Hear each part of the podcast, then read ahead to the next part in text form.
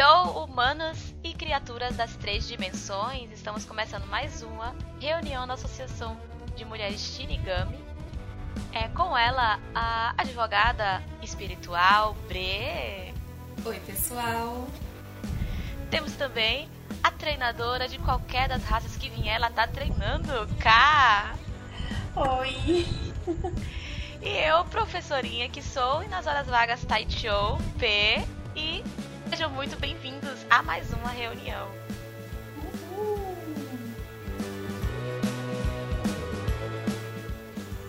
E no episódio de hoje, a associação vai analisar o arco Fullbringer. Mas primeiro, vamos para os avisos com a Bray.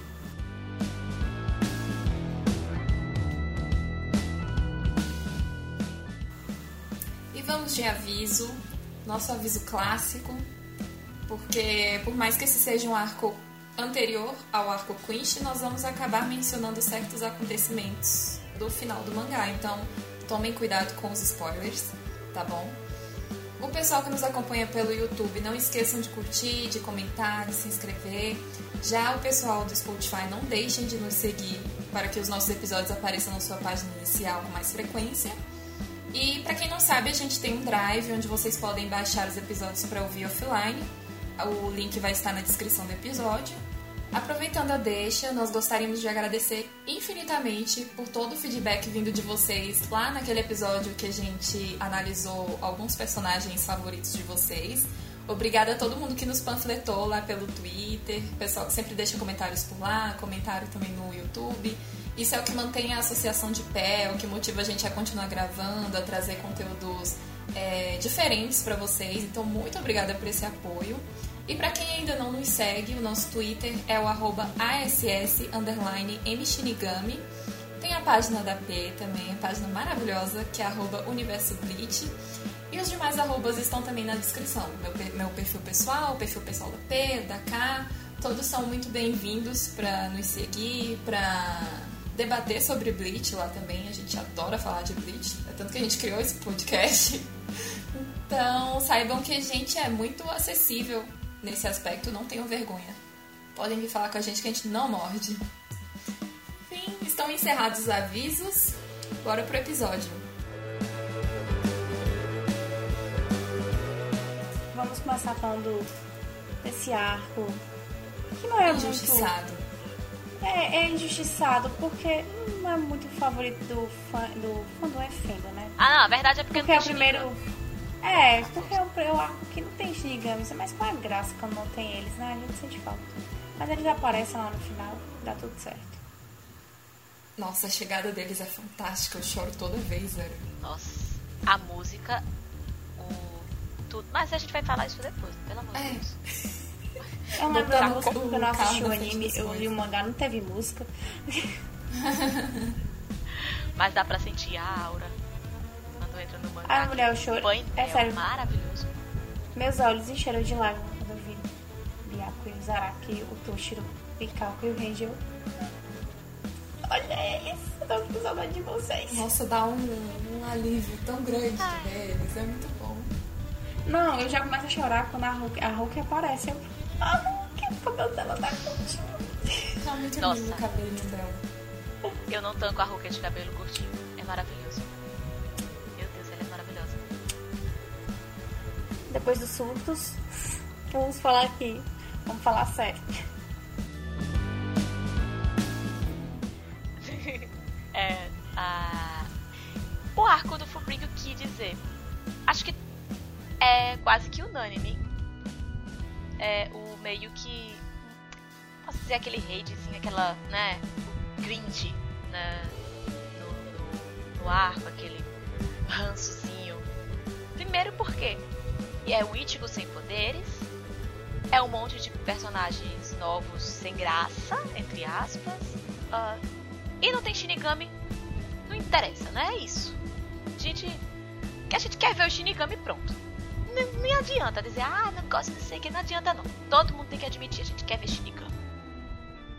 Então, tipo, ah, tem todos esses elementos e então a gente fica pensando, ah, que arco chato, não é nada, só foi um negocinho ali, só pra Ichigo ter os poderes deles de volta e tal.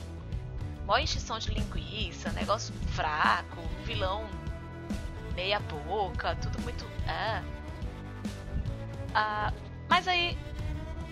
Ah, quando a gente para realmente pra analisar o arco, é outra coisa. Porque tem que entender que esse arco, primeiro, essa opinião minha aqui, ele não foi feito pra gente admirar a luta, ele não foi feito pra gente ficar é, construindo história. Ele não revela passado de, de nada entre em especial, ele não tem grandes efeitos, não tem nada de muito importante. Ele realmente é um arco muito conceitual. Sim, eu concordo completamente. Porque comparando com o arco anterior ao Fullbringer, que foi a, a guerra na falsa Karakura, existe uma quebra de ritmo muito grande. Tipo, na, na guerra a gente vê um Ichigo ultra mega overpower. E aí ele perde os poderes, é tipo um. um sabe quando você sobe a, a montanha russa e depois despenca? É isso que acontece com o Ichigo. Então acho que o fato dele ter perdido os poderes, ele é um arco meio. meio não, muito melancólico, né? Até a, a estética em si do, do arco é muito escura, é fechada, ela, ela, ela tem um filtro diferente dos demais arcos. E assim, é como até falou, ele é mais um arco de, de história do que de luta em si de desenvolvimento do Ichigo, da gente conhecendo novos personagens. Não tem Shinigamis, então a gente fica meio tipo, saudades. Mas eu acho que é um arco muito importante e muito injustiçado. E que traz uma. Um, na minha opinião, o roteiro, o, o enredo do arco Fullbringer é um dos mais bem feitos de Bleach. Sim. Eu acho ah. ele muito fechadinho. Ele, ele, ele pode ser assistido como um filler só ele. Uhum. Você, não você só precisa saber quem é Ichigo e quem são os personagens, mas você assiste ele tranquilamente. Exatamente. É tanto que você pode pular ele. E só sabendo que Ichigo recuperou os poderes, se você pula ele e assiste e lê o resto, você entende.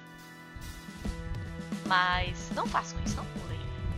Por favor, não façam isso, porque a depois de uma reavaliação, um olhar muito mais cuidadoso que eu fiz. Na primeira vez, é claro que eu vi com, como todo o fandom vê normalmente.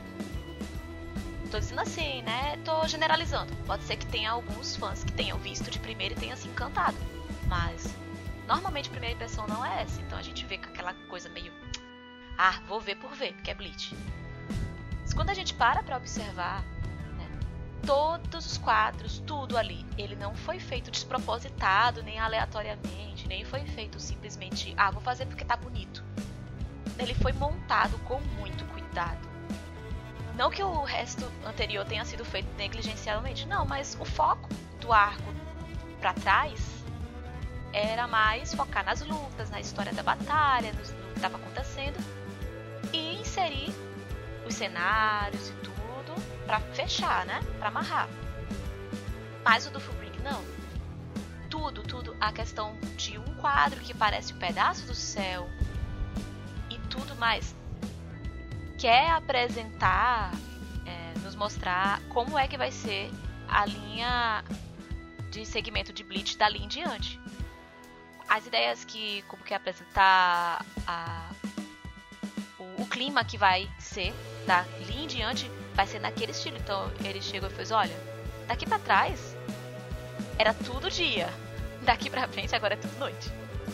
É assim, se acostumem, porque vocês estavam acostumados com um jeito.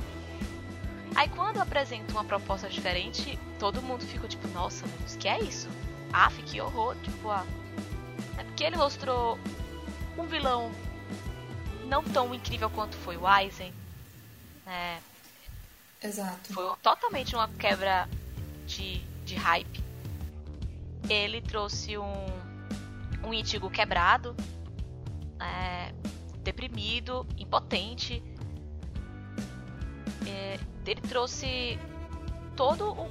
Tudo foi um núcleo completamente novo. O que se repetiu e ao mesmo tempo foi reformulado no arco Quinch porque trouxe toda aquela coisa do shonen tradicional, que são os inimigos de monte e tal, e as escalas de poder para subir, etc e tal, que já tinha no arco anterior, mas com a tensão, o clima de tensão do Fullbring. Ele fez, ó, eu vou pegar o de trás, vou juntar com isso aqui. E o arco vai ser isso. Por isso que tem muito essa, esse dilema, né? Toda essa. Esse, né? Toda essa. Como eu posso dizer esse contraponto, né? Entre. Ah, uhum. tem uns que amam, outros que odeiam. É, é... Eu odiava o arco. O brilho. Eu odiava. Eu assisti, meu Deus do céu, isso parece um filler. Aí depois eu vi que eu era. Eu pensava que era um filler. Até eu, também. eu ler o mangá. Eu assisti achando que era filler. Aí depois, eu, quando eu pesquisei, eu vi que não é filler. Meu Deus do céu, que arco é arrastado. Só que quando eu li o mangá agora, eu gostei. Eu me surpreendi. Eu não assisti pensando que era filler. Já fiz o inverso. É engraçado, porque, como eu falei, essa quebra de ritmo, na verdade, eu não sei se já contei aqui no podcast, mas eu, na época que eu assisti Bleach a primeira vez, eu fiquei muito revoltada com a derrota do Aizen. Tipo, eu não achei justa uma derrota tão boba para um vilão tão supremo quanto o Aizen. Então, nessa época, eu meio que dropei Bleach. Dropei entre aspas. Eu fiz uma pausa para absorver aquilo lá, porque eu fiquei indignada. E aí, é, nesse meio tempo, eu me convenci a ir pro mangá. Então eu não assisti o arco Fullbringer no anime. Eu fui direto pro mangá e eu me arrastei no mangá. Mas assim, era um arco que pra mim nem fedia nem cheirava. Eu era bem indiferente com relação a ele. Só que aí dessa vez, para fazer esse episódio, eu falei, não, vou assistir o no anime agora. E cara, parece que meu cérebro. Cérebro, ótimo. O meu cérebro, ele expandiu de uma forma. E eu achei um arco tão conceitual e eu acho que as pessoas deveriam dar uma segunda chance para esse arco. E até fazendo um comparativo, o nível de. Como que eu posso dizer? De crítica que esse arco sofre, para mim é a mesma coisa do arco de Skype de, de One Piece. Que muita gente detesta esse arco, inclusive a Penelope. Ridícula, rever esse arco, você viu errado tem um conceito tão profundo aquele arco. Tipo, dá pra fazer um anime só com a história daquele arco de Skype. Eu acho tá. perfeito. Eu não vou dizer que eu. É exagero dizer que detesto, mas não é o arco que eu fiquei tipo, oh, uau, eu estava louca para acabar. Sim, sinceramente. Skype eu tava querendo que acabasse. Que é o que todo mundo sente com o Fullbringer. Ah, quero que acabe, não sei o quê. Só que quando você é, dá uma segunda chance pro arco e você tenta entender o conceito dele, você fica maravilhado. Porque assim, é, se a gente for parar pra reparar, o cubo ele tem arcos bem diferenciados. Né? Se a gente for parar pra comparar, tipo, ah, o arco do Shinigami Substituto, que é o primeiro. Você tá ali só vendo o Ichigo combater uns rolozinhos, ele conhecendo um pouco a Hulk e tal. Aí vamos pro arco de Soul Society. Aí, tipo, expande o universo de Bleach de uma forma absurda. Você conhece de trocentos né? Shinigamis. É, eu, tenho, eu tinha até dificuldade, assim, pra diferenciar um do outro. Aí depois vem pro arco arrancar, que pra mim é, é um pouco cansativo. Eu acho ele muito longo. Eu também. E acho que quem assistiu na época deve ter sofrido muito. Eu acho que foi mais de um ano aquele arco. Uhum. E aí vem mais uma caralhada de gente, Cuba apresentando pra gente, um monte de arrancar, um monte de espada, um monte de fracções, um, monte de gente. E aí depois é a guerra, que eu acho fantástico aquele arco. Desculpa se alguém não gosta, mas eu amo aquele arco. E aí vem o Fullbringer, que é tipo. Você é apresentado para um grupo bem seleto de é, pessoas, tipo, né? Você meio que tá na, no pique, tá correndo e você para. É, dá uma freada brusca e você que lute para se, se, adequar àquele arco. Chega a dar uma Mas tontura. eu acho legal. Dá uma tontura. Mas eu acho muito legal. Eu, é o tipo de coisa que eu. É, sem falar uma coisa que acontece sempre em Shonen, não adianta. Não, acho que não só em Shonen, né? Vamos dizer qualquer história. Existe, precisa. É... Nossa, velho. Tô falando língua de cobra agora. Igual Ofidoglosia agora. Vou falar Harry Potter, deu. Associação ah. é, é, cultura, caras. Ah. Existe sempre um arco de desenvolvimento. É importante, a gente vai ter só um monte de personagem ah, jogado aleatoriamente brigando. Então, assim, uma boa história, ela precisa ter a parte de desenvolvimento, é como as partes da luta. Então, a diferença é que esse do Fullbring, ele realmente foca no desenvolvimento pesado. É o arco que a gente pode ver como a o núcleo ali de Karakura, né, que é onde está focado, que é o Ichigo, a Orihime, o Ishta, o Chad e os novos que são apresentados, que são os, os Fullbringers, mostra a, o desenvolvimento deles desde que acabou a guerra, o que, é, como é que eles ficaram no pós-guerra, é, o desenvolvimento enquanto personalidade, enquanto personagem, enquanto poder. Então ele dá essa brecada que a gente comentou no começo pra. Opa, agora vocês vão ver que toda aquela correria não foi só para brigar. Não foi só para aquele momento da guerra. Eles continuaram se aperfeiçoando, eles continuaram ainda tentando. E até o Ichigo, do jeitinho dele ali, ficou ali na dele e tal, tipo. Né? A gente vai falar do Ichigo um pouquinho depois tal. Com muita pena do Ichigo, velho, nesse carro, na amor. É, dá uma dorzinha no coração mesmo. Nossa. Dá vontade não, eu choro muito. Ah, eu choro. não, horrores. É muito desesperador, porque o Ichigo nunca chorou. A não ser quando ele perdeu a mãe dele. Né? Ele chorou desesperadamente. Ele partiu o coração, velho. A Pé mencionou a Orihime. Eu sei que a gente vai falar dela um pouquinho mais pra frente. Mas como ela falou em desenvolvimento de personagens, eu lembrei dela porque, na minha opinião, esse é o arco dela, cara. Deve ela. Você vê assim um desenvolvimento. Mas assim, o Chad também. Mas da Orihime em si você vê um desenvolvimento absurdo.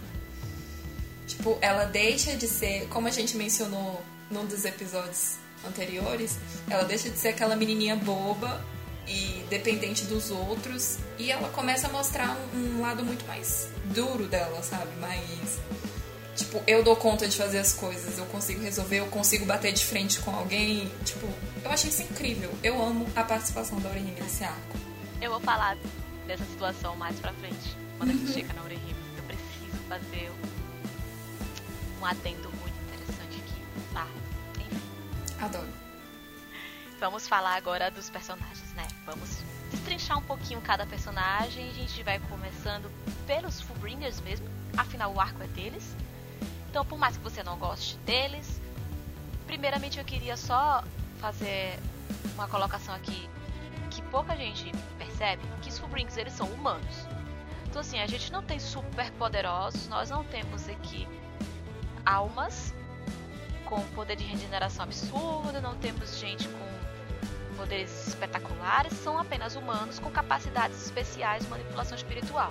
Ou seja, eles, não, eles são teoricamente fracos. Acho que o único que se safa ali mais é o Ginjo, por ele ser Shinigami substituto.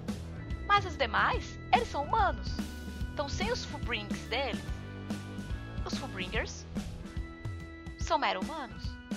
Ou seja, eles correm normalmente como humano, eles andam, respiram, nascem, crescem, evoluem e morrem como qualquer ser vivo que existe. Então, é, existe esse tabu também nessa questão de pessoal, ah, chato esse povo fraco, porque a gente tá acostumado a ver pancadaria, ver o povo sendo jogado na, no prédio, o prédio cair, tá todo mundo só com os arranhão, volta pra luta e tal.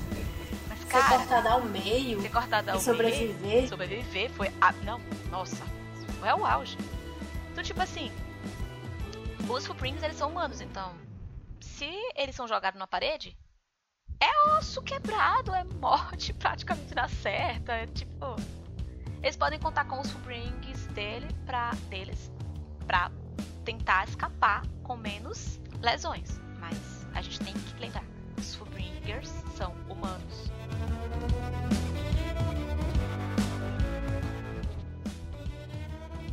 Começando por Kutsuzawa Giriko, que é o dono do Fullbring Time Tells No Lies.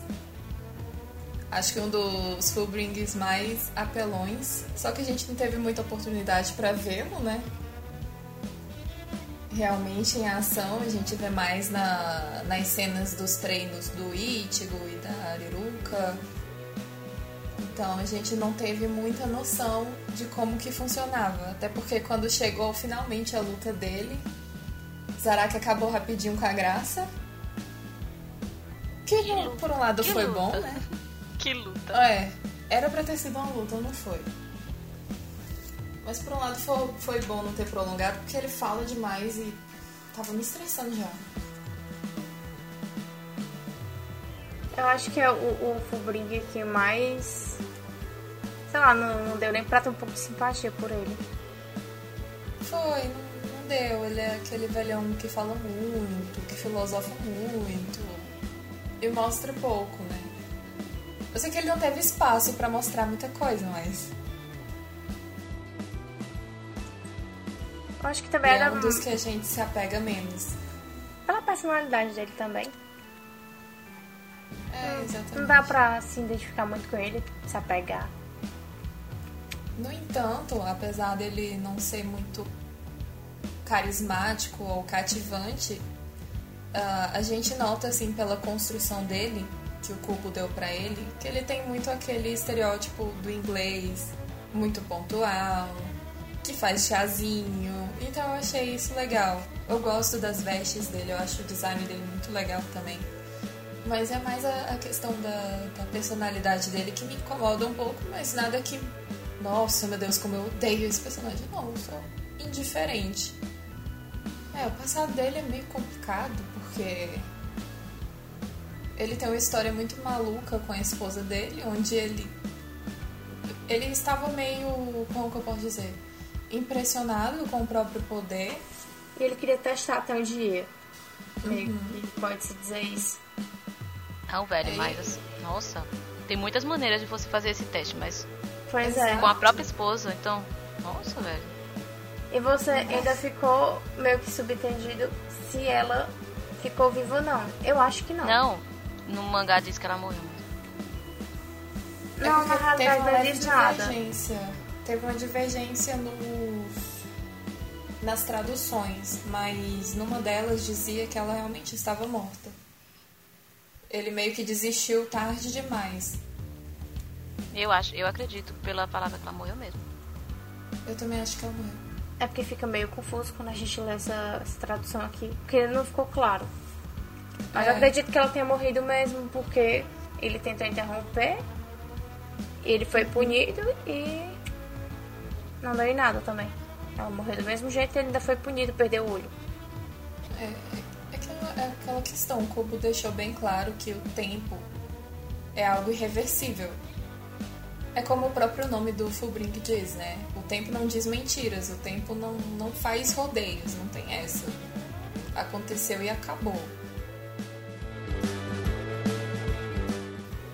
E agora falando sobre Jack Tristan, a dona do Dirty Boots, que particularmente ela é a minha Fullbringer favorita pela história dela em si e pela forma com que ela via o- os poderes dela de uma forma um pouco diferente do restante dos Fullbringers, né? Eu, eu, eu vejo nela um propósito que os outros não têm, porque a maioria foi por um motivo egoísta bem snob, né, de se de revoltar-se, né, e se unir ao Guinjo para se fortalecer, mas só porque foram rejeitados ou porque perderam algo e se doeram, né? Mas já a Jack, ela perdeu coisas, mas nossa, o nem se compara o eu não sei nem como explicar isso, velho. Porque Primeiro Ah, ah. não foi por uma opção dela, né? As coisas que Isso. aconteceram.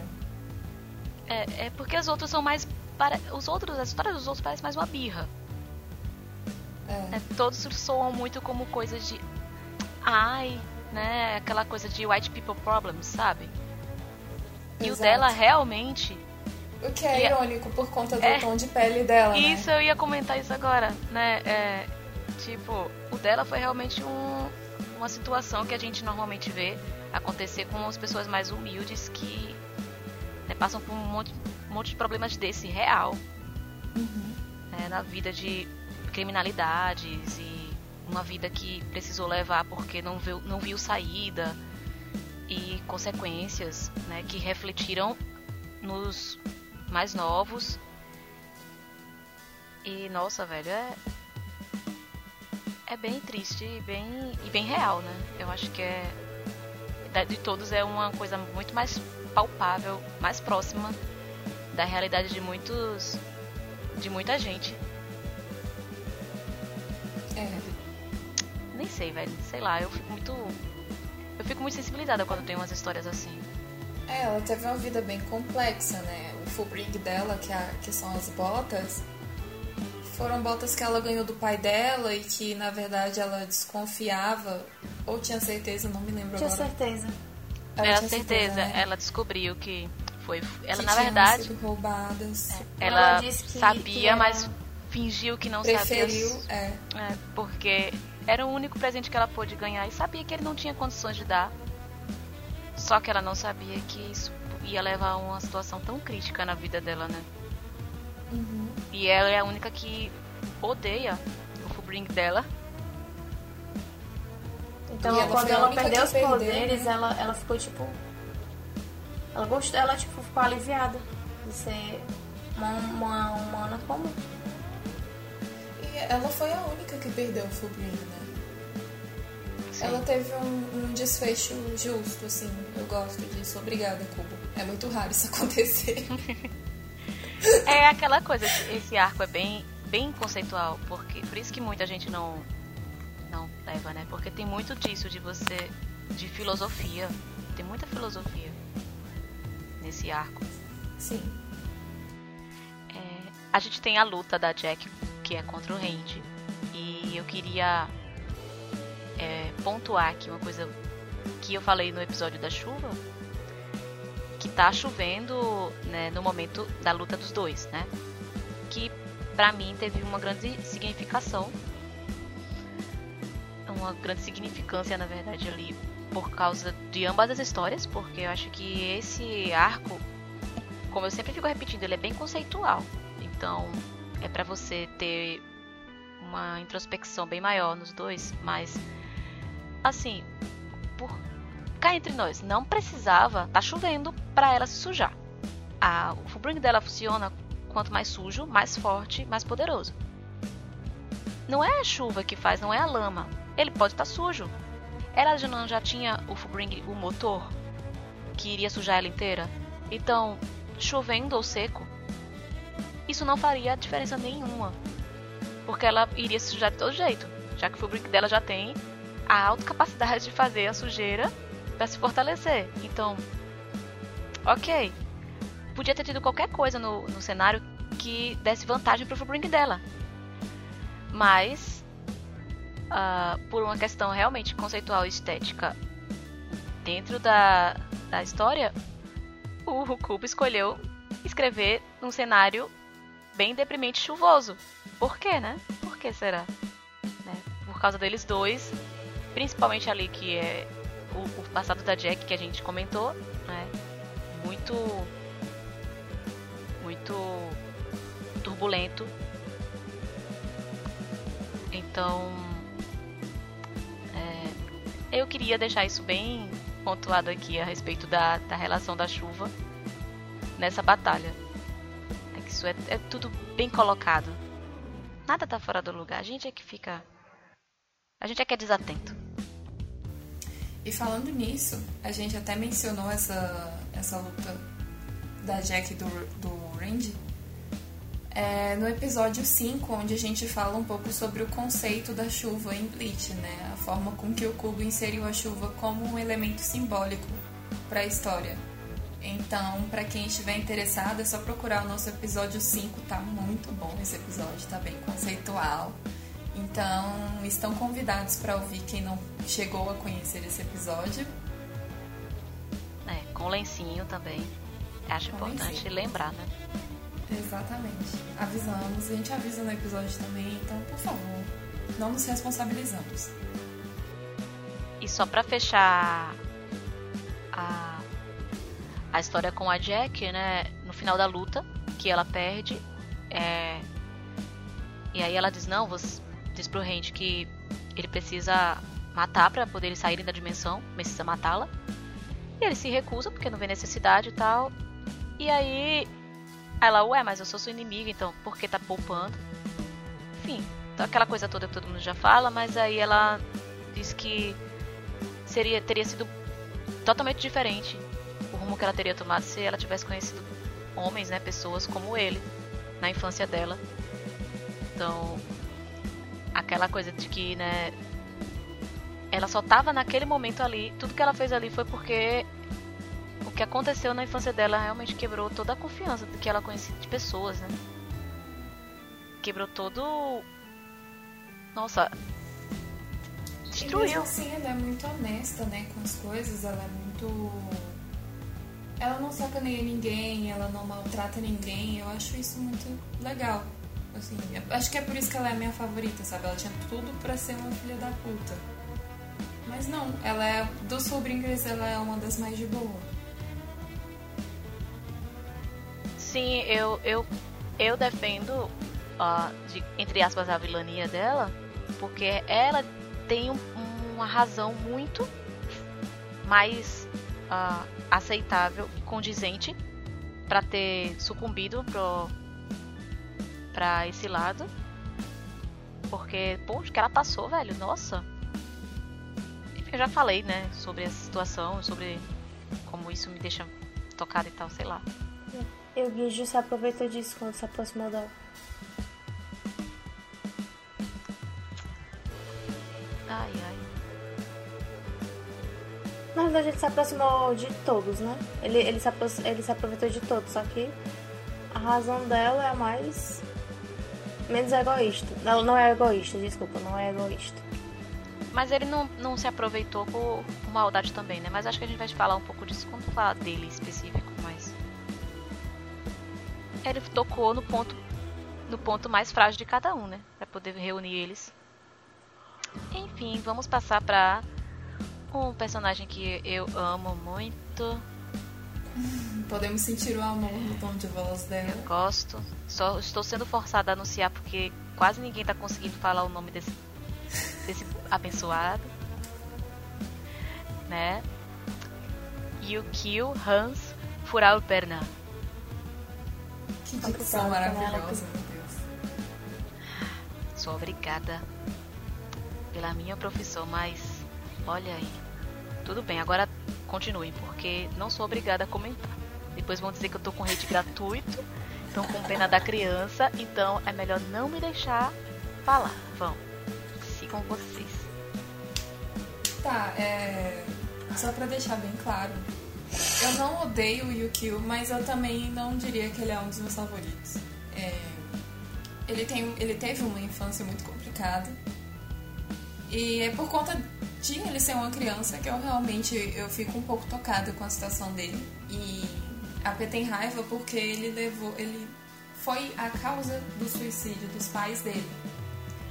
Mas assim, não temos detalhes de como que foi a infância dele, né? A gente sabe que ele cresceu sozinho num quarto com videogames, com zero atenção dos pais deles, dos pais dele, aliás, onde dinheiro era mais importante do que ele. E é isso, ele teve pouquíssimo contato com os pais dele. E ele simplesmente decidiu que pegaria o dinheiro deles e cascaria fora, que é a única coisa que os pais dele viam como importantes, que era o dinheiro. E quando eles se viram sem dinheiro, eles cometeram suicídio.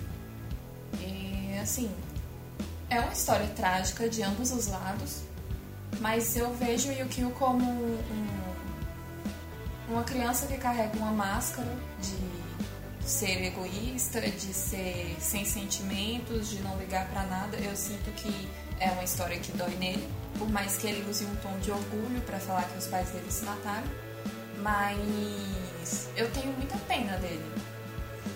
E não é nem passando pano. Eu acho que quando ele roubou toda a fortuna e deixou os pais dele sem dinheiro, a intenção não foi para os pais dele, os pais dele se matarem. Foi meio que pra ter atenção. E acabou acontecendo o que aconteceu. Os pais dele se suicidarem, mas eu acredito não ter sido a real intenção dele. Eu acho que ele só queria atenção. E deu no que deu. Ele fala assim: Eu me senti bem com a notícia do suicídio dos meus pais. Amiga, Eu acho que é uma mentira. Eu acho que isso é uma mentira. E ele fala com o maior sorrisão, que me deu uma. Sabe, um reticinho, sabe? Tipo, ó. tudo bem. Eu não consigo ver essa fala dele como um, um sentimento positivo. Não consigo. O tom que eu sinto quando eu leio isso é totalmente diferente. Não sei, ai, me, me deu, não sei, eu não consigo, não consigo, não consigo, não consigo. Ah, é aquela coisa, né? Enfim, e o o, ele traz divergências para a associação. Mas é divergências saudáveis. Eu, eu- falando do, do full breeding dele em si, o Invaders Must Die, é um dos melhores, eu acho. Um dos mais completos, mais overpowered. Eu acho bem interessante e a forma com que ele pode usar de diversas para diversas funções, né? Para treino, para luta em si. É uma pena que em alguns momentos ele não consegue usar isso de forma muito inteligente, né? Como foi na luta com o Toshi. Ah, ele é uma criança, né? A gente pode esquecer. É, exatamente. Mas assim, eu, eu, eu tenho uma certa admiração pelo full bring dele, eu acho bem interessante. E eu gostei muito da luta dele com o Toshiro. Não por ele, mas por causa do Toshiro. Sim, eu ia dizer isso. Eu achei muito interessante. Mas eu, go eu gosto do. Apesar de não gostar dele. Mas eu não gosto muito dele. É uma questão de empatia que eu não tive. Eu não consegui ter nem empatia, nem simpatia. Nenhum dos dois. Porque a personalidade dele me dá um cringe, sabe? Me. me ah, não sei, ele é muito soberbo, sabe? Ele se acha melhor do que tudo e todos de um jeito ah, nem sei como descrever. É, é, é bem o tempo todo muito sarcástico, debochado. Só que não é um deboche. Não é um deboche assim. Divertido, de- né? É, não é um deboche descontraído que a gente já tem nos nossos shinigamis normalmente. Muitos são debochados e a gente adora os deboches deles. Mas é um e até deboche. divertidos. Sim. O Nath, de- meu Deus do céu. Ah não, gente. O deboche do, do Yukio, ele. Isso é meu, tá? Tô dizendo o que eu sinto com ele. É, o deboche dele é, é que gosta muito de ferir mesmo. Pra, pra, pra machucar. E aí eu fico. Ah. Mas enfim, mas eu gosto do poder dele, eu acho um poder sensacional. É, ele mexe com dimensões, isso é absurdo. Isso prova que ele é um prodígio também, claro. E A questão da empatia, quando eu assisti, eu não tive empatia por nenhum dos personagens, muito menos pelo arco. Mas quando eu li o mangá semana passada, é, eu tive outra visão sobre os personagens e sobre o arco, então eu tive um pouco de empatia por ele também. Mas assim, tudo assim dentro dos limites. Sabe o que eu achei mais legal da, da luta deles? É que o Toshiro foi muito maduro ma- e mostrou essa maturidade pro Yukio, mas não de uma forma arrogante. sim, Ele- é a arrogância do que Yukio que teve- me incomoda demais. Exato, e ele não, o Toshiro não teve, como eu posso dizer, ele teve empatia pelo Yukio, tipo, talvez não seja nem empatia, mas um pouco de pena pela forma com que a personalidade dele se moldou. Eu senti um nem pouco disso sei. no Toshiro. Eu não sei, eu, eu, eu já não vi isso porque ele ficou, tipo, tanto tô aqui pra ficar escutando teu passado, não me interessa, não gosto do, não, não gosto do jeito que você tá falando, você pra mim é uma, só tá com raivinha e só fez as coisas que fez porque tava com Ai, papai, mamãe não olha pra mim. Foi isso meio que ele falou, tá ligado? O Shiro. Então, mas você não enxerga isso como uma forma de conselho, não? Mas ele Não. teve um pouco de empatia, porque o Yukio Eu chega não assim, consigo, ah, eu aposto, você é um capitão, você, você teve, teve pais que deram tudo pra você. Ele já chegou falando assim, e o Toshiro é órfão, velho. E ele fez questão de mostrar que só porque eles meio que tiveram a mesma situação, uma situação parecida, porque o Yukio tinha os pais dele, mas como os pais não eram presentes, tipo, ele era meio que como, como um órfão. Porque só porque os pais dele, tipo, ele tinha uma casa para morar, tinha educação, tinha dinheiro, mas assim, não tinha o amor dos pais. E é quase meio que ser órfão, que era também o caso do, do, do Shiro. E ele mostrou, ah, eu a gente tinha uma situação parecida. Também não tinha, não tive paz. E nem por isso eu sou assim escroto. Eu achei muito interessante o Toshiro, nossa. Ele deu uma lição, né, aqui.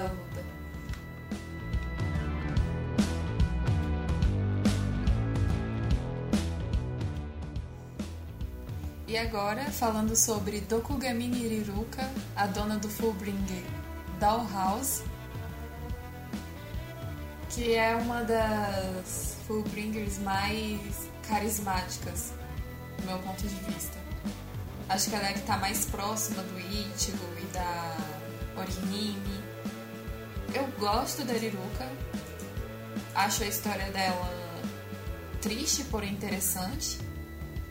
E tem uma coisa nela, que é o design, que me lembra muito Burn the Witch. Não sei se as meninas têm essa mesma sensação, mas toda vez que eu olho pra Burn the Witch, eu lembro da Riruka. Nunca parei pra, pra pensar nesse tu falou, ponto. Eu, eu não sei exatamente o que que é. Se, não sei. Eu não sei. Eu, eu ainda quero prestar um pouco mais de atenção em Burn the Witch pra ver se eu consigo chegar a uma conclusão. Eu não sei se é aquela arminha dela, que eu esqueci o nome. Love É, Gun. Sim, É é, verdade. É. É a Você arma. comentou agora é a arma Eu dela. acho que é isso. Tem bem esse Então, toque mesmo. É, eles tanto em Burn the Witch quanto caso da Riruka, eles têm um toque mais fofinho, mais é, diferenciado, né? É Eu verdade. acho que a Riruka é uma das que mais destoa, assim, do universo de Bleach. Sim, eu também fiquei, eu ficava pensando naquela arma dela. Eu pensei, nossa, não tem nada a ver com tudo que já É. foi encaixado. Eu sempre fiquei com essa impressão e agora você trazendo isso, realmente. Também fiquei com isso agora na cabeça. De fato. É. E tem uma coisa que, assim, da que eu. Ela já foi uma das minhas favoritas. Eu diria que ela tá na lista ali em ordem. Ela seria a segunda. Porque de todos, ela é a única que desistiu rapidamente de querer os poderes do Ichigo. E eu acho isso muito legal. ela nunca quis. Não, se ela não quisesse, ela não começava com o plano. É pelo menos assim, é o que eu sinto. Então, assim, todos eles começaram com esse plano do Ichigo, né? Porque queriam parcela, mas logo no comecinho do plano ela desistiu de querer a parte dela. É tanto que ela fez, oh, eu não quero não, tal. Mas forçadamente ela recebeu. Uma... Então, tipo, eu eu me apeguei um pouco por ela ter tido o senso de ver que isso não, não era legal e quis tirar o corpo fora. Assim, talvez ela tenha ajudado, ao meu ver, né? Porque. Por questão de lealdade, sei lá, com o Ninja, com todos os Fublins. Mas talvez ela nunca. Nunca realmente tenha. É, quis os poderes do Ichigo, ou ela meio que se afeiçoou a ele. E engraçado porque ela parece ser uma das mais mimadas. Ela é uma das mais mimadas. Ela é uma das mais mimadas. E ela acaba sendo a mais sensata no final de tudo. A Jack também, né? Mas assim. Ela me surpreendeu quando ela disse: Eu não quero os poderes dele. É, porque a Jack desde o início ela não demonstra um lado mimado, ela é bem raizona. Já a Ariruka a gente sente esse desenvolvimento dela, né? É isso que torna ela tão interessante, ela é bem complexa e acho que é por isso que ela é uma das mais queridas. Ou a mais querida, né, do, no caso dos Fullbringer. E tem uma coisa interessante dela, que a história dela bate muito com uma teoria sobre uma música de Nirvana, né? Porque essa música ela tem várias teorias que buscam interpretá-la, que é a Heart Shaped Box do Nirvana, que inclusive é uma das bandas favoritas do Cubo.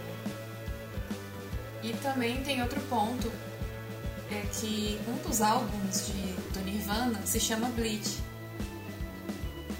Eu acho que é o primeiro, não tenho certeza, mas eu acho que é o primeiro. E além disso tudo, ainda tem uma entrevista do Kubo que eu li já faz um tempo, em que ele comenta que a, a aparência do Urahara tem um pouco de inspiração no Kurt Cobain, que é era o vocalista da banda. Então existe toda essa, essa ligação da Riruka com o Nirvana que eu achei bem interessante.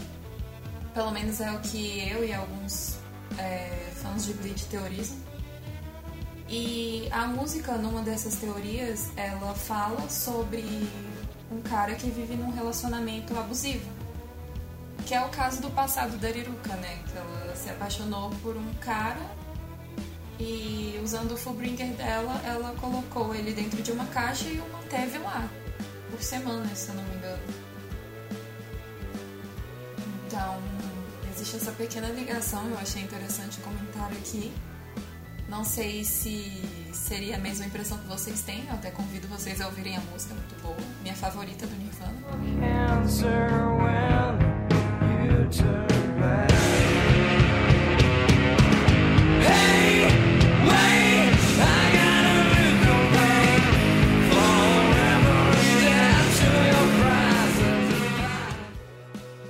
Mas vamos falar do. No Byakuya não, né? Vamos falar do. Eu queria, né? Já disse que são três dias pra falar dele. Mas vamos falar do Byakuya Fullbringer. Vamos falar dele, né? Do dono do. É, Book of the End. O que até hoje a gente não entendeu.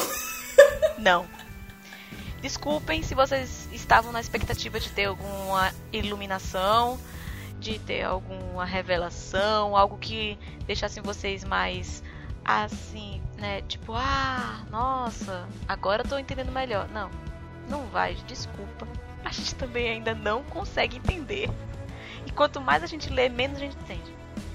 O Tsukushima é outra incógnita de Bleach, porque não, a única coisa que mostra do passado dele, é, no contrário dos outros Fullbringers, é só o, o Ginjo achando ele. Não mostra o que foi que aconteceu na vida dele, assim, porque é, a história de todos tem uma relação bem direta com o Fullbring. E não é mostrado nada, então a gente não sabe muito, a gente não sabe nada da vida dele, pra falar a verdade. É, mais uma vez é interessante como o Cubo não se incomoda muito de mostrar quando são os vilões mesmo o passado deles. Ele tá um pouco se fudendo. Porque os outros Fullbrings meio que ele trouxe só pra trazer. Deu a ideia, pelo menos para mim, de que ele trouxe o passado dos Fullbrings e os outros personagens Fullbrings, né? Fora o Ginjo e o Tsukushima, só para nos mostrar várias situações em que o ser humano pode se corromper, né? Cada um teve uma situação diferente, uma infelicidade diferente no seu passado, que afetou diretamente a forma com que eles é, lidaram com isso no seu futuro e com seus poderes. Então, aquela coisa de como é que isso afeta a corrupção. É, na verdade, como é que isso corrompe. Né? Como uma pequena coisinha pode transformar você em um vilão. Então aqueles, né, o Giriko, a Jack e o Kyoriruka, eles estão mais ali pra gente ter essa visão de diversas situações que podem afetar a personalidade, as ações, o conceito de ser de, de relações humanas.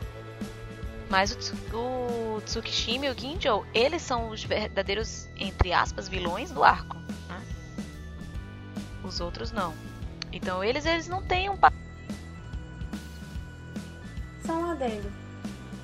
O maior vilão de Bleach, a gente não sabe nada sobre o passado dele.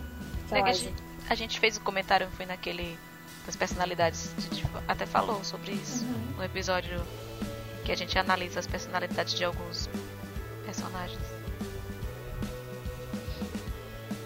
Kubo não tá pouco se fudendo. Ele só explicou do Yuhavá para ver se ficava mais interessante. E pra gente tentar entender um pouquinho melhor o poder dele. No caso do Yuhavá no arco não adiantou muita coisa não. Seguimos quase não entendendo muita coisa também. Mas... Mas a gente segue se esforçando, tá? Mas. Um dia a gente entende. É isso que dá pra perceber. O cubo, ele não explica passados dos, dos, dos vilões dele. E quando explica, não é nada que faça a gente repensar o propósito do, do vilão. Então, tipo. Ai. Vou voltar, porque eu vou começar a falar que eu amo cubo de novo. Ninguém gosta, né? Fica todo mundo, né? Mas é isso do. O Tsukishima, é isso. E não tem esse passado explicado, né? Como a Ká tava falando. Pode ser que a gente tenha algo na novel, né?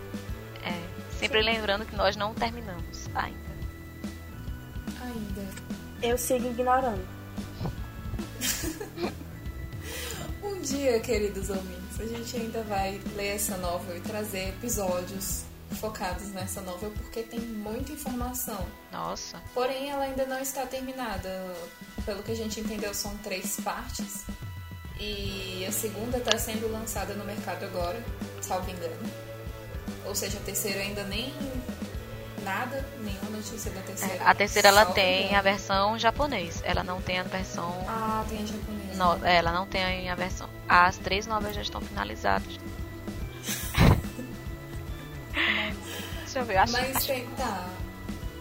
O que é o Fullbringer do Tsushima? Tecnicamente não é o livro, né? Não, o... É o marcador. É o marcador. O engraçado é que é, é, o nome é Book of the End, mas o Bring não é um livro.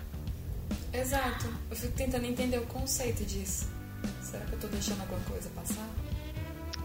Não, é só aquela coisa que Kubo tem a mania de achar os nomes gostosos no ouvido quando se lê. Uhum. Ele já falou que é assim que funciona a forma com que ele pega coisas de língua estrangeira para ele. Ele vai trabalhando ali dentro das, das dos sinônimos uhum. e o que fica mais gostosinho ele bota. Isso vale também para os nomes dos capítulos, dos volumes. Em espanhol, dos nomes dos arrancares, os nomes dos ataques, os ataques quinch, tudo. Ele olha, isso aqui tá bonito, tá gostoso de ler ficou dentro do que eu quero passar. Vai ser isso. Ele com o dicionário na mão e fazendo essas coisas. Mas enfim, pelo que a gente entendeu, o Fullbring do Tsukushima ele funciona como uma forma dele se inserir no passado do alvo dele, que é quem ele transpassa aquela espada. É, e que dá um grande nó no nosso cérebro no arco final. É, mas sim, algumas coisinhas o que eu posso tentar teorizar ou dizer o que eu concluí é que ele se insere, mas ele não muda o acontecimento em si. Mas talvez ele mude a, a forma com que a pessoa Visualiza, mantenha né? aquele, aquele uhum. passado. Porque querendo ou não, se ele se introduziu, ele já mudou. Muda. É, se ele se Mas introduziu. É, essa questão. é como a Orihime. Ele meio que tomou o lugar do irmão dela. Que é a questão dele proteger ela dos pais dela, de dar apoio emocional, essas coisas. Quem fez isso foi o irmão dela. Sim. Que a gente vê lá no primeiro arco. E aí a gente vê o Tsukishima no arco Fullbringer no lugar dele. Só que eu lembro também que tem a questão, por exemplo, quem que tava pensando nisso? O Chad. O Chad tava relembrando as coisas com o, o Tsukishima com eles lá em Oikomundo. E ele não tá substituindo ninguém. E... É isso que eu acho estranho. E engraçado, se não me engano, eu posso estar me equivocando mas quando ele se inseriu lá no passado mesmo, se não me engano, foi como o avô dele. É. E é isso, ele foi. entra de um jeito que a pessoa não percebe. Só tem aquela impressão. É como se ele estivesse estampando a presença dele no passado. Só, sabe, se inserindo mesmo no ser e não na lembrança em si. É tanto que depois ele começa a provocar os dois pra os dois caírem em si e dizer, ué, mas eu não tava lá. E isso, e começa a tentar fazer o que ele fez com a gente. Que é a gente ficar tentando entender como funciona. Dizendo, mas se, se você tava lá, quem era fulano? Se você tava ah, fazendo isso, quem era. Por que que. Por exemplo, ah, por que que você era meu irmão e ao mesmo tempo era meu tio? Algo do tipo, né? Esse é um exemplo. Então a pessoa fica tentando, não, pera, mas se você era uma pessoa que me ajudou, mas na mesma época tava com o Ichigo, mas eu não conhecia o Ichigo na época e como você pode fazer parte dessas, de todas essas realidades? É, é, e ele ficava provocando isso na Orihime no Shari pra bugar mesmo o cérebro deles. Que o Ginjo fez, ei, você vai endoidar eles como fez com os outros? Ele É. vai perder. Ele vai perder eles aqui. É. Foi bem na hora que o Ishin e o Urahara chegam, graças a Deus. Foi. Aí, primeiro que eu vou dizer que eu peguei um ódio mortal dele por causa disso que ele faz isso por pura maldade. Só com vontade de mesmo de enlouquecer. Sem propósito, porque não tinha necessidade nenhuma dele mexer com o juízo dos dois. Não tinha pra quê. Tipo, ele fez só porque gosta, tem, sentiu prazer de ver as pessoas enlouquecendo. Ah, credo. Por que, que ele ajudou o Ichigo no arco final, velho? Por causa Do Kinjo. do Kinjo. Kinjo Kinjo pediu. Queria, queria quitar mesmo. Queria meio que quitar o favor, não queria. Ele pediu. Ele, na verdade, ele foi só por causa do Kinjo mesmo. É Kinjo pediu ele engraçado, fez. né? Ele é meio que o vilão do arco dos Fullbringers, mas no final das contas ele é meio que um cadelinho do Ginjo. Uhum. Porque eu não vejo o Ginjo como um vilão de forma alguma. Eu vejo ele como vítima, total vítima de Soul Society. Já que a gente tá falando do Ginjo, vamos entrar logo no Ginjo. É, porque a gente relaciona os dois porque eles estão ligados diretamente. Não adianta. Estão. Então, sobre Ginjo Kugo. Eu não lembro como é o nome do, do dele, Preto, lembra? Cross of Scaffold, é, que a tradução seria Cruz de Cadafalso. Pra quem não conhece a palavra cadafalso, é tipo. É um lugar de madeira, assim, uma plataforma de madeira para execuções. né? Ou um local feito para execução. Né? Para condenação de bandidos, por assim dizer. Então, ah, quando a gente fala em cruz e execução, me vem logo na cabeça é, Jesus Cristo, né? Tipo, que foi pra execução na cruz, né? Na verdade, os bandidos da época do. Da. Daquele período, né? Ali. Do período de César. Que eles eram. Era a forma de condenar os bandidos, né? Eram crucificados. Então, nossa, velho, eu fiquei pensativa. Eu fiz, espera, uma cruz do cada falso. O Kinjo, eu fiquei. Será que quis, mas quis lá alguma coisa pra gente? Ele não faz as coisas assim por fazer. Essa análise da T me lembra o fato de que, na verdade, o Ginjo ele foi um pouco incompreendido no arco Fullbringer. Não porque por falta de interpretação nossa, mas porque foram os fatos que foram apresentados pra gente na época. Quando a gente tá lendo a novel, que é a, a novel do, do Hisagi, Can't Fear Your Own World, a gente entende um pouco mais o lado dele com Sim, relação a, ao relacionamento dele com a Soul Society, né? A ligação que ele tinha com o Kitaki, como que funcionava a questão do Shinigami substituto. A gente só começa a entender um pouco o lado dele na novel. E assim, eu fico triste porque o Ginjo lidou com tudo de uma forma muito diferente do Ichigo, né?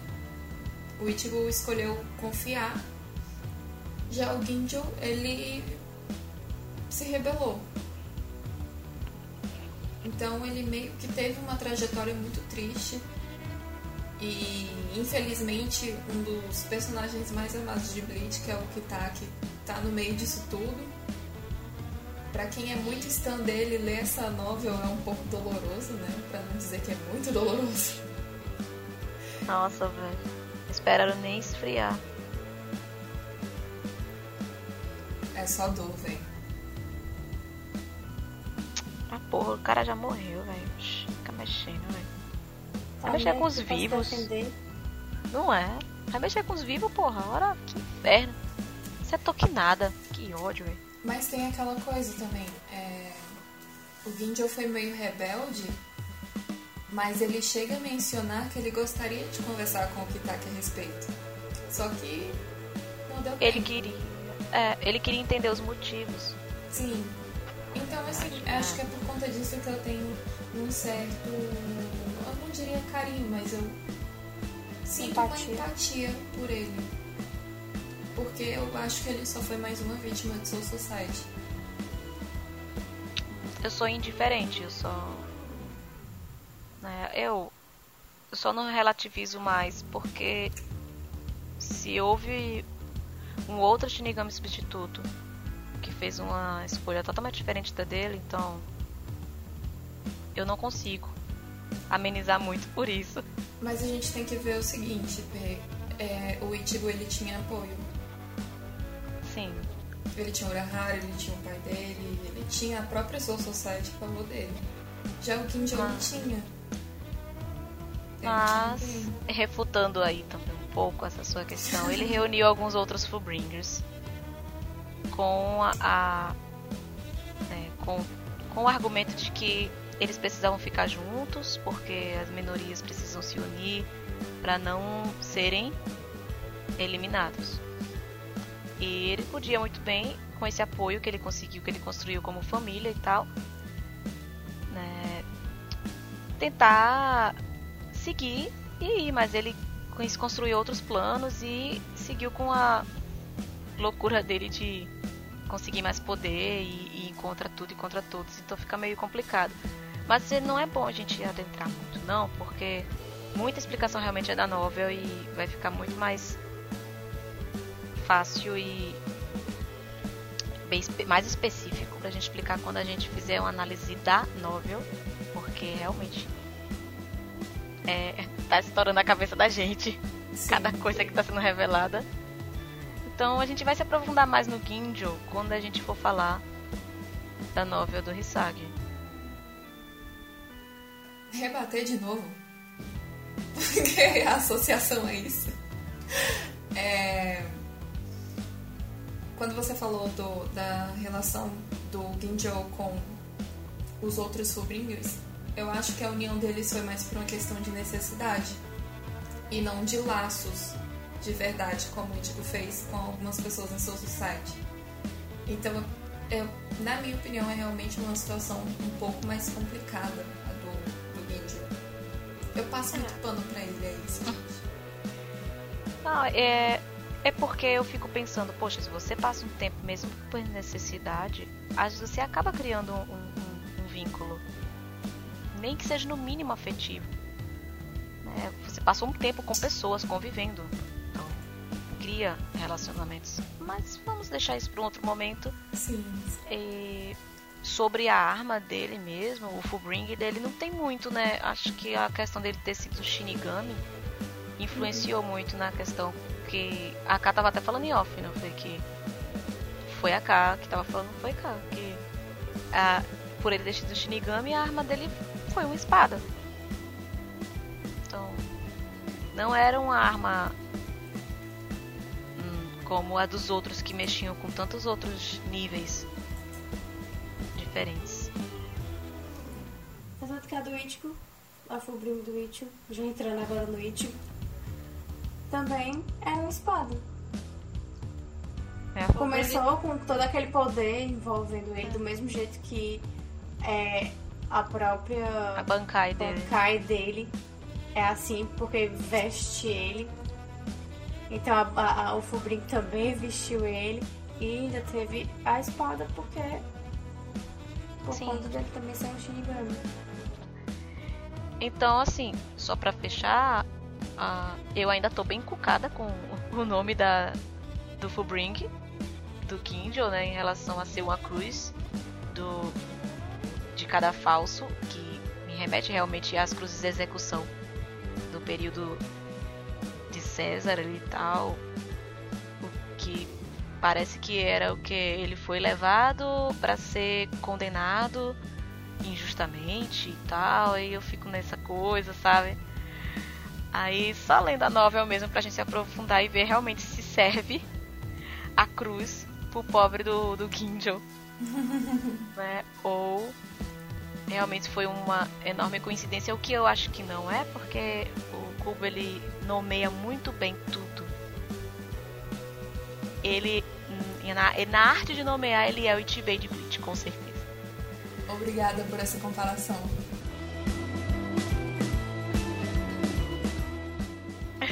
Então, a gente vai puxar agora a carroça aqui pra falar um pouco dos, dos demais Fullbringers, né? Falando já sobre a Orihime, que a gente até mencionou no comecinho, o arco Fullbringer foi o arco dela.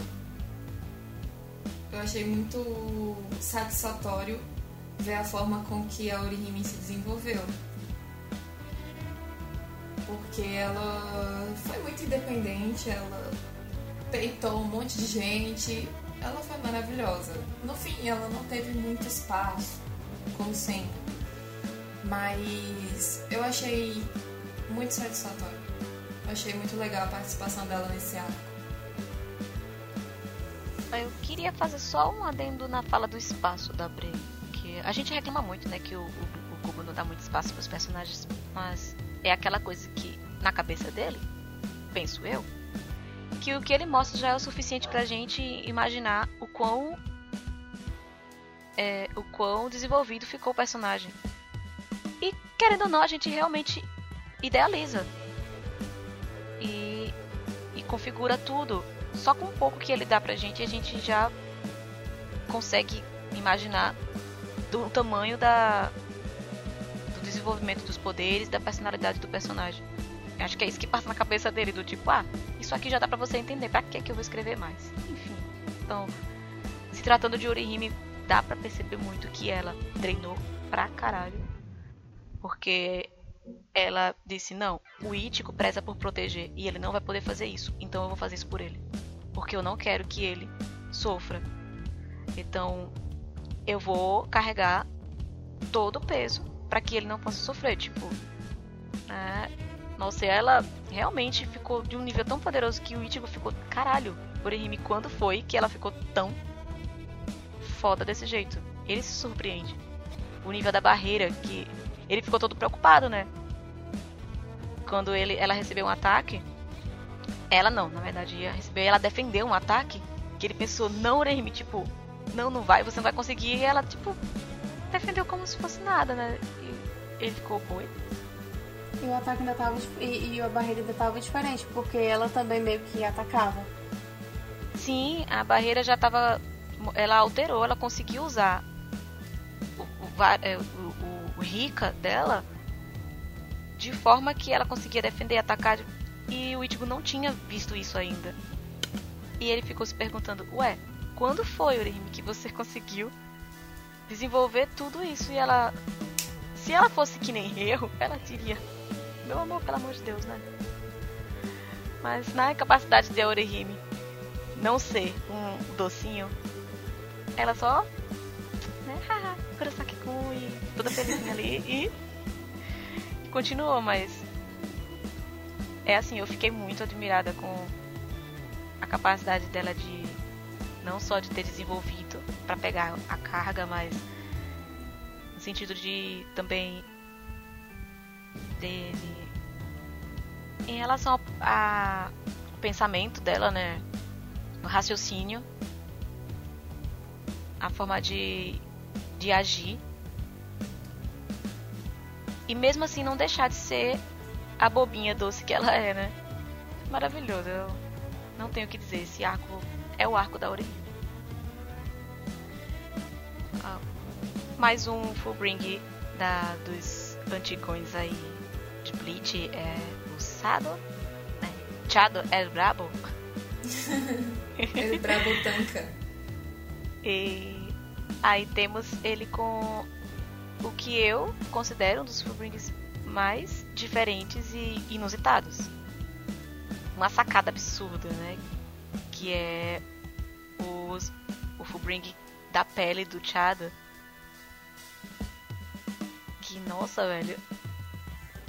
O que dizer desse Fullbring? Eu achei muito representativo. É...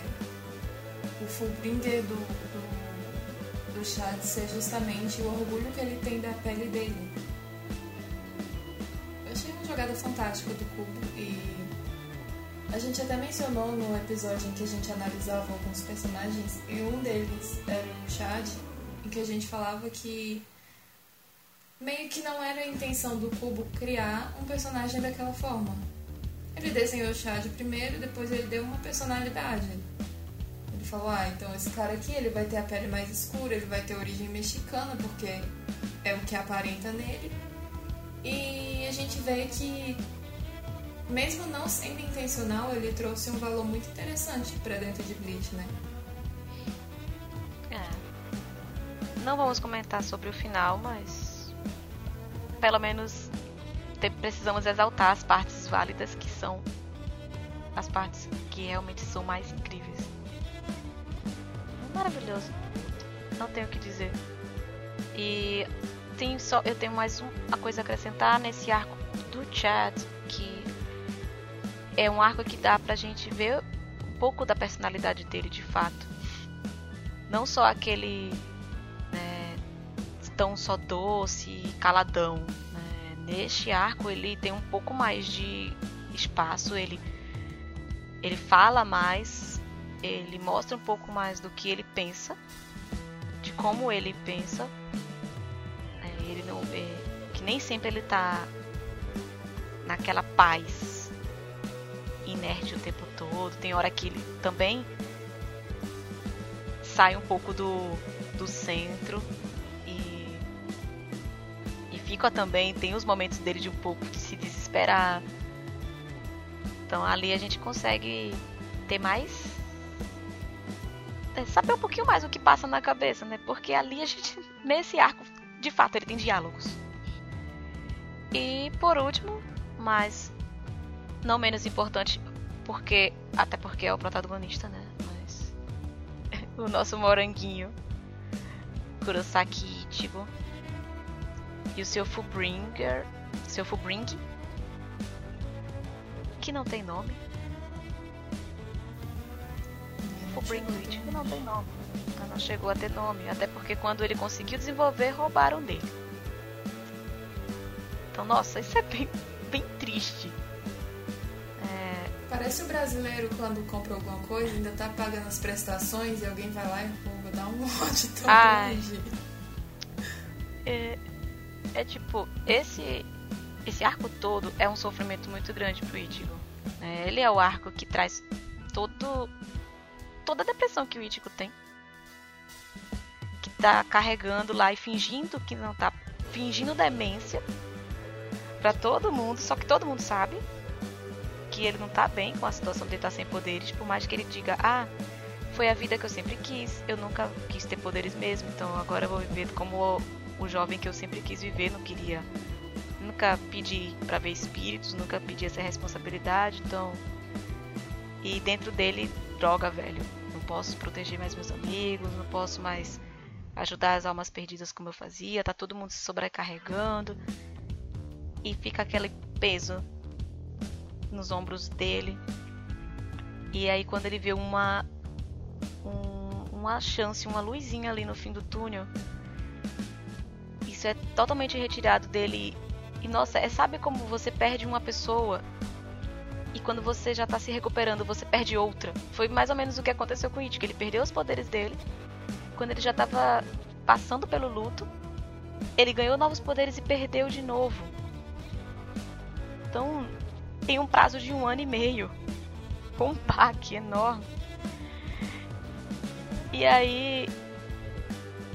é, você vendo isso, você consegue entender completamente porque ele tava arrasado, chorando se acabar no chão, velho. Então. É, é o arco que até, como a gente tinha até comentado no começo, que o, o, o filtro dele é todo bem mais escuro.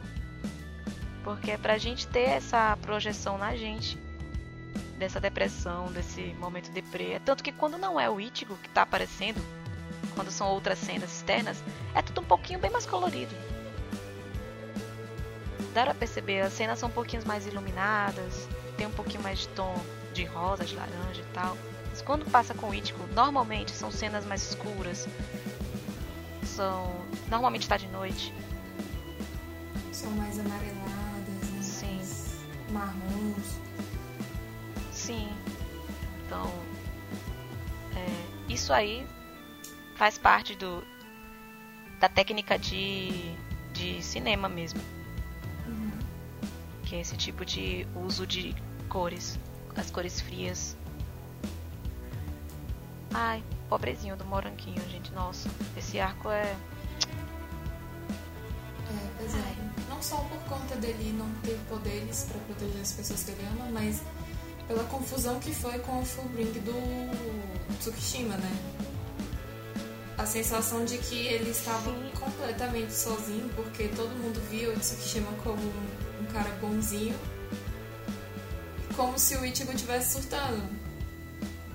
Pois é, Até aí. que ele começou a surtar de verdade. É muito Mas agonizante. Aí eu- disse, eu quero matar o Tsukishima, mas eu não posso matar na frente de ninguém, porque todo mundo vai me odiar. Nossa, velho, imagina o caos desse garoto. Nossa, e. É, eu queria fechar isso tudo com algumas observações. Que eu tô com isso na minha cabeça. Nossa, velho. Tipo. Foi o primeiro inimigo que o Ichigo matou. Foi o Ginjo. Ele matou mesmo. Isso é bem grave, porque ele matou um humano. Tipo assim, o Ichigo é um ser humano que matou um ser humano. E outra coisa mais estranha ainda é que vieram shinigamis para executar humanos. E eu fico aqui, nossa, velho. Como é isso? Tipo, vieram pessoas do além para executar humanos. Sabe? Nossa, eu fiquei. Se essas pessoas fossem pessoas que tivessem familiares e tal, pensa na, na, na situação, né? Tipo, de repente uma pessoa foi encontrada morta. Vê que, que loucura, velho. Eu fico pensando nisso, não sei. Mas como eles são pessoas que não tinham ligações com ninguém, eram pessoas sozinhas, então ok, mas mesmo assim, eu fico pensando, vieram pessoas do outro mundo e mataram seres humanos. Porque os Fullbringers são seres humanos com poderezinhos. Então. O Ichigo é um ser humano também. Que matou, que ele se tornou um assassino ali.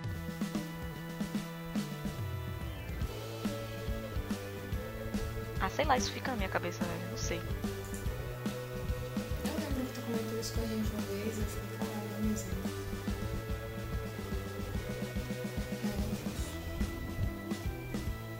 Tem uma coisa que eu queria ressaltar.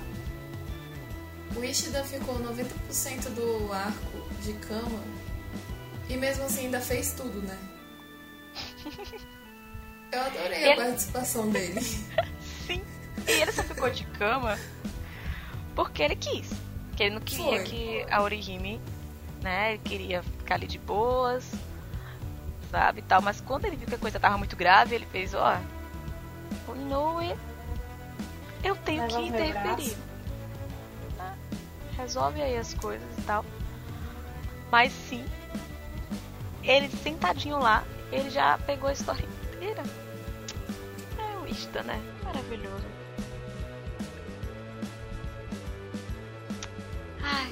Mas era essa a observação que eu queria fazer a respeito do, do Ichigo. É, nossa. não sei, eu não sei, não sei, não sei. Isso pesa na minha cabeça. Ah, Penelope, você queria que o, o Gindel ficasse vivo? Não sei, não é bem isso. Mas parando pra pensar, porque a história de Bleach não é bem uma história de fantasia do tipo. Sabe um cavaleiro do zodíaco da vida que, né, é bem. Você consegue fantasiar tanto que você consegue ver inimigos sendo mortos. O, o, o set de Bleach, ele é um pouco mais realista, né? Tem seres humanos, tem vidas, tem pessoas trabalhando, então eu entendo o Ichigo como um humano que foi pra escola, que tá trabalhando ali e tal, e que matou um outro ser humano, tá ligado? Ele é um adolescente.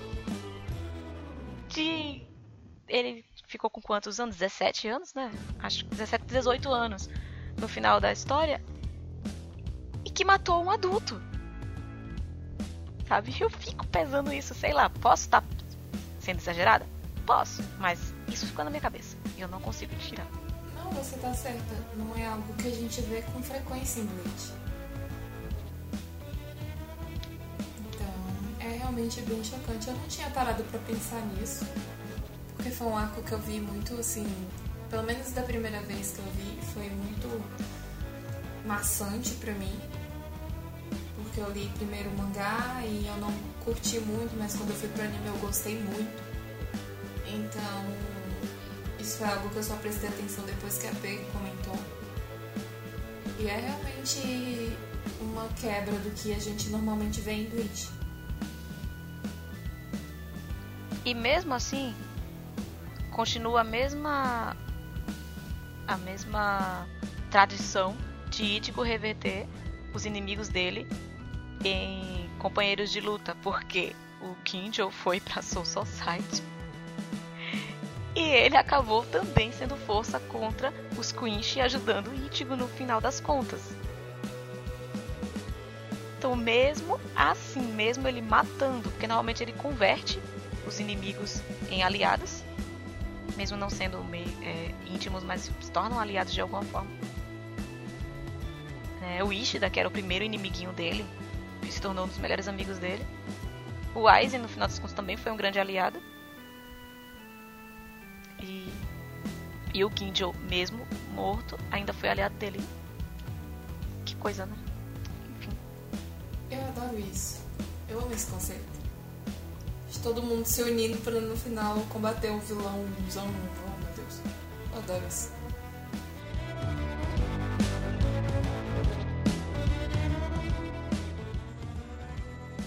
Acho que com essa análise da Penélope, a gente pode encerrar o episódio.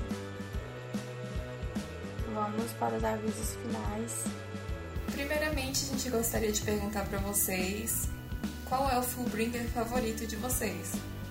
Deixem aí nos comentários para quem tá no YouTube.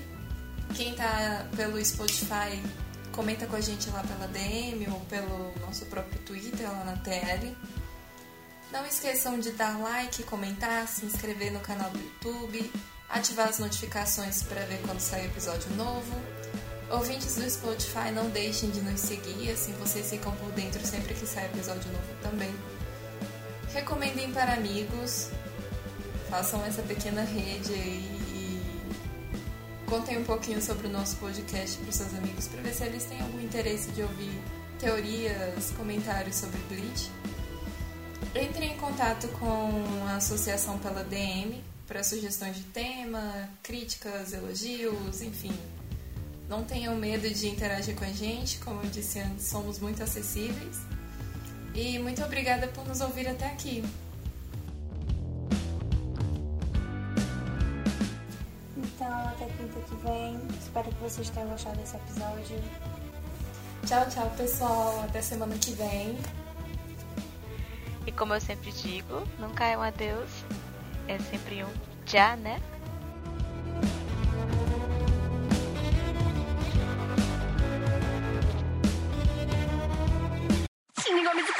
Gorda!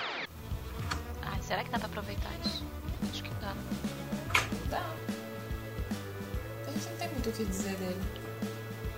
Ninguém tem muito o que dizer. É, tipo, a própria história não diz. Uhum. A gente se embasou no que tá lá no mangá. Que, inclusive, é um pouco mais do que tem no anime.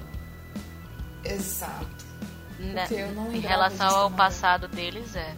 Aí, em relação a outras coisas, o anime tem mais.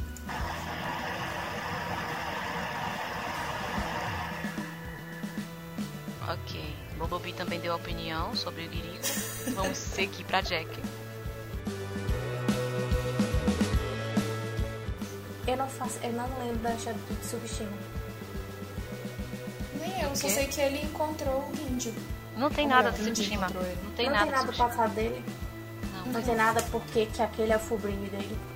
Tem não. Eu vi aquele mangá todinho. A Aquele incógnita, capitão. a nova incógnita. Tem não. Ele só era uma Uhum. criança que tava lá perdida e o outro adotou. Que nem a gente faz com os meninos no Twitter. Eu vou pra esse Jizukan, velho. O Tsukishima é isso. É a criança abandonada solitária, a gente vai lá e. Ui, o Ginjo viu a criança perdida e, poxa, por que não?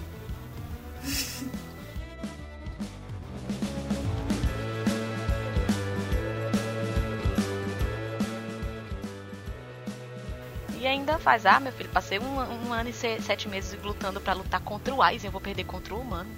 Nossa, favor, né? Por favor, né? Por favor, né? Você conhece o Ice?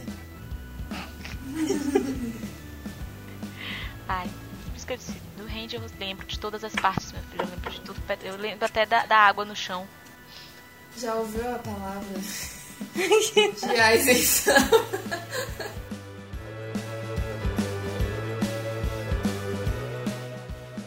gente tá, tá perto de acabar já. Tá, quem é.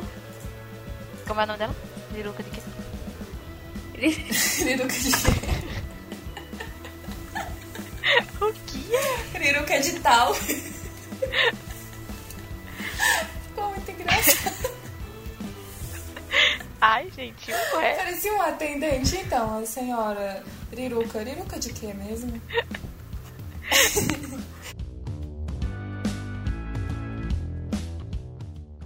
Vamos pra.